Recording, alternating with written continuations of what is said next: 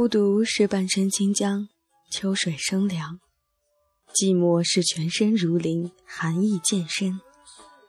枫叶似乎总是和这两个词联系在一起。日暮秋烟起，萧萧枫树林。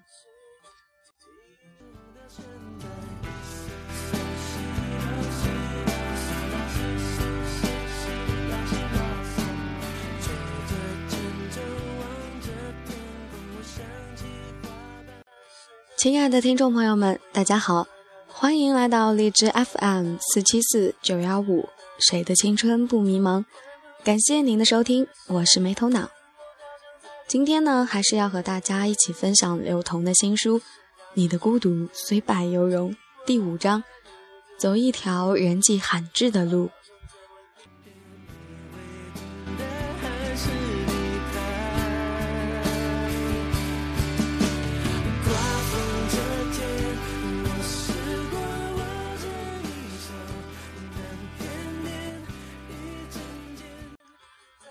有一种孤独是，真话只能对自己说，对别人说的全是言不由衷的假话。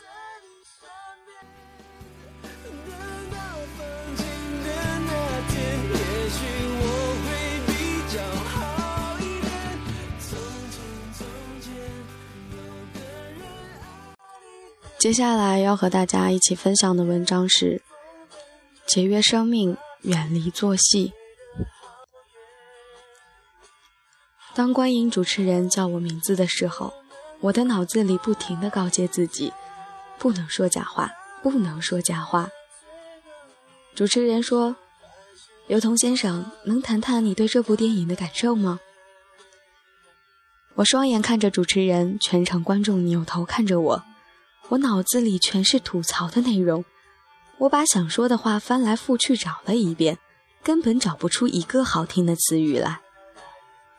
我说：“我还在回味，请不要问我。”主持人说：“那电影给你最深刻的印象是什么？”最深刻的印象，最深刻的印象应该是每一句好笑的台词都听过，每一个情节都猜中了，演员的每一个表情都是按脚本走的，每一个反转都像过年的腊肉，饱含年代久远的味道。以及电影刚开始还不到十分钟，结尾就已经被大伙儿猜中了。但这些我都不能说啊！我说，电影里的歌曲非常好听，你看我现在都能哼出来。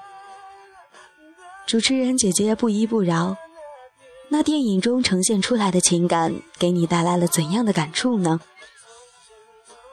这部电影大概的情节就是一个人爱另外一个人，但没说出口。过了几十年，两个人遇见，又没说出口。要命的是，两个人的暧昧程度令所有和他俩在一起的人都成了探照灯。一个始终装纯情，另一个一直装无知。我说，给我最大的感受是，如果你真的遇见一个好的另一半，能搞就搞一下。搞完了就什么都明白了，别磨磨唧唧的，时不可待。不敢说出来的爱，还是因为不够爱，怕丢脸，怕受伤害。这些既然比爱更重要，那就是不够爱。主持人接不下去了，临走的时候，公司负责电影宣传的同事狠狠地看着我说：“你说的实在太差了。”我嘻嘻一笑说：“我没说实话就不错了。”那天晚上，我睡得特别踏实。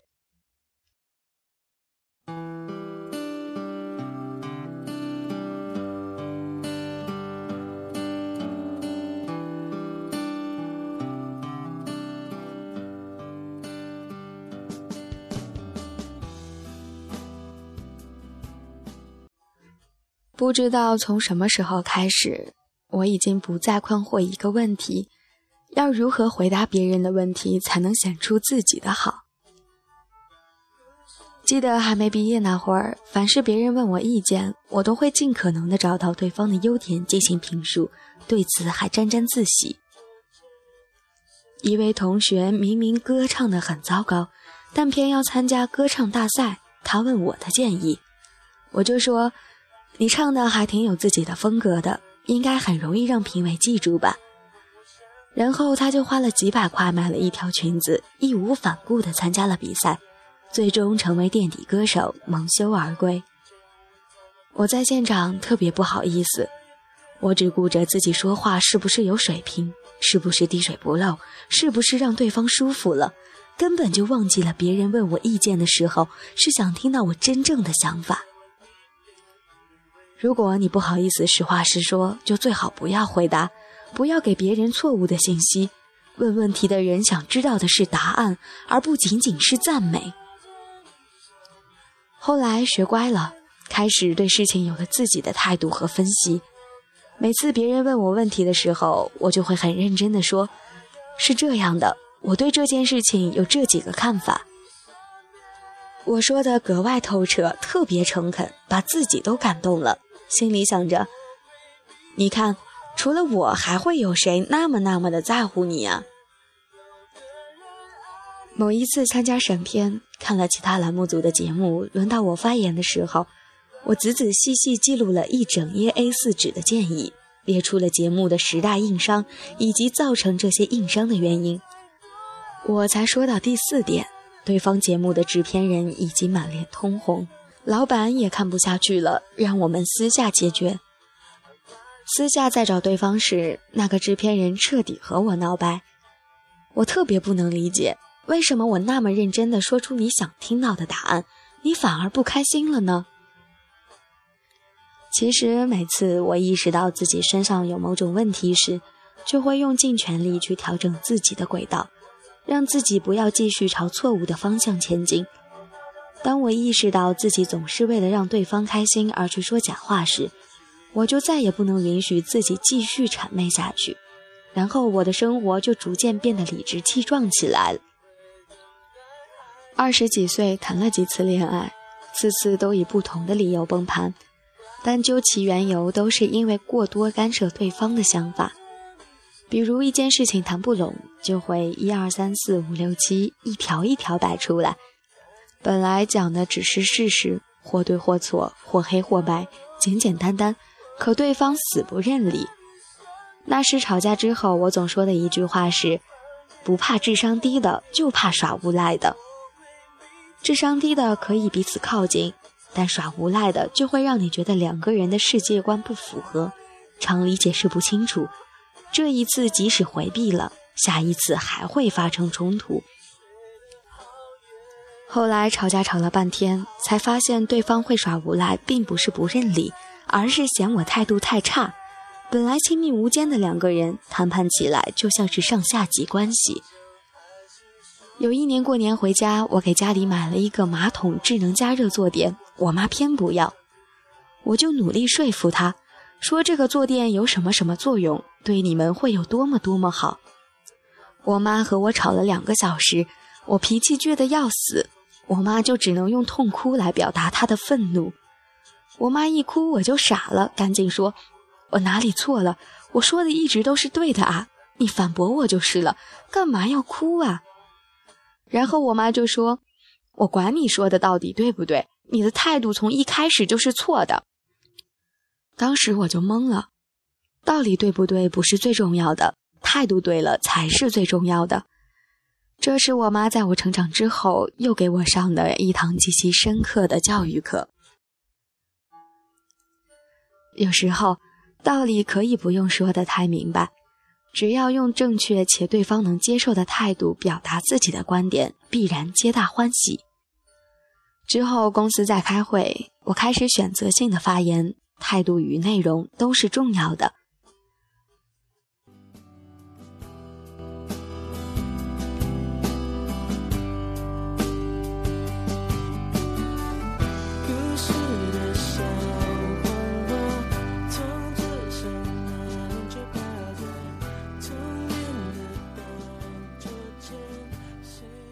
小时候，因为对事物没有自己的看法，所以努力让自己看任何事物都有态度。愤青大致如此。后来慢慢成熟了，理解到即使对事物有了自己的看法，也不必一一说出来。你的态度有时无声胜有声。解释有两种，一种是喋喋不休，一种是沉默不语。前者令人厌恶，后者令人敬畏。当你从喋喋不休的解释到不再用语言去解释，基本上你的未来不会浪费时间在解释这件事情上，你只会选择做给对方看。我们可以选择性不说真话，但一定不能说假话。不说真话可以有自己的态度，说假话则失去了一个人处事的原则。听到颠倒是非的事情，不必非得骂回去，只需要呵呵；看到搬弄是非的人，不必非得去扇耳光，只需要从有他的世界里消失。冷漠和淡泊是对不喜欢的人和事最有力的反击。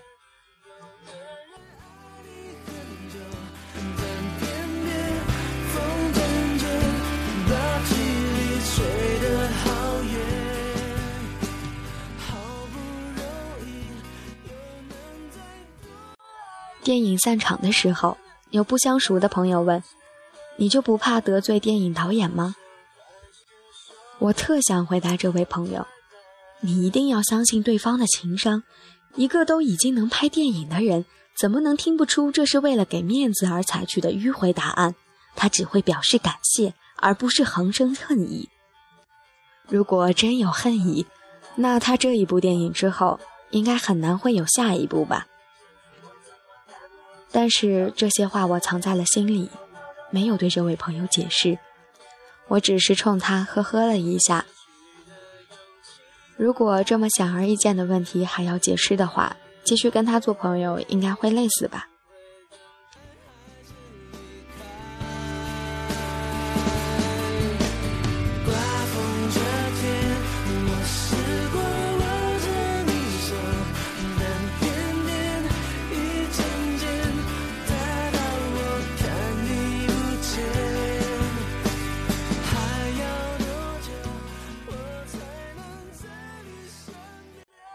当你到了我这个年纪，再细细回想过去那些令人觉得无助崩溃的时刻，多半会觉得那些事情在现在看来就是一个笑谈。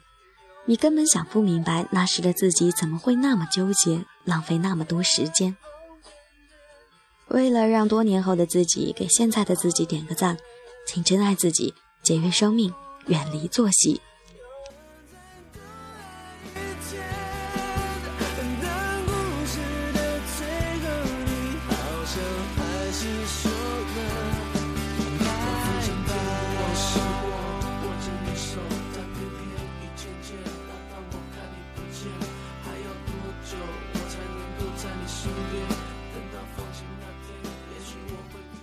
不知道大家有没有听说过，如果你心情不好的话，就拿出一本你喜欢的书，然后随意翻开，不论是哪一篇文章，只要你读完了之后，便会有一种豁然开朗的感觉。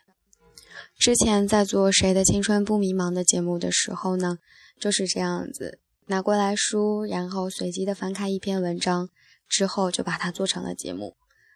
嗯，那么今天呢，就是觉得特别巧合，嗯，打电话的时候还在和朋友讲，说我这个人是不是太真实了，有什么说什么，然后就不像刘同说的那样，会把自己显得特别好，就没想到今天下午做节目的时候呢，就正好这篇文章也是在讲这个做人处事方面。现在呢，没头脑还是大学的一名学生，可能并不懂那些人情世故，所以在这里呢，特别想告诉大家，当然这仅代表我自己的观点，嗯，特别想告诉大家是什么呢？就像刘同说的一样，一定不要说为了去讨好一个人而去说一些话，或者说为了显示自己多么会说话，自己有多么有成就感。你要记住，如果你。不实话实说的话，就不要去回答别人的问题，也不要就是告诉别人错误的信息，因为你想想，如果是你去问别人问题的话，肯定是想得到一个正确的答案，对不对？是一个真实的答案，而不仅仅是赞美。所以最后呢，还是想告诉大家：节约生命，远离做戏。嗯，在节目的最后呢，还是那句话，喜欢节目的话，一定要记得点赞、分享、下载，还有订阅哦。对节目的任何看法，可以通过电台简介里的联系方式和我进行沟通交流，我一定会继续努力的。好啦，今天的节目就要和大家说再见了，让我们下期节目不见不散吧。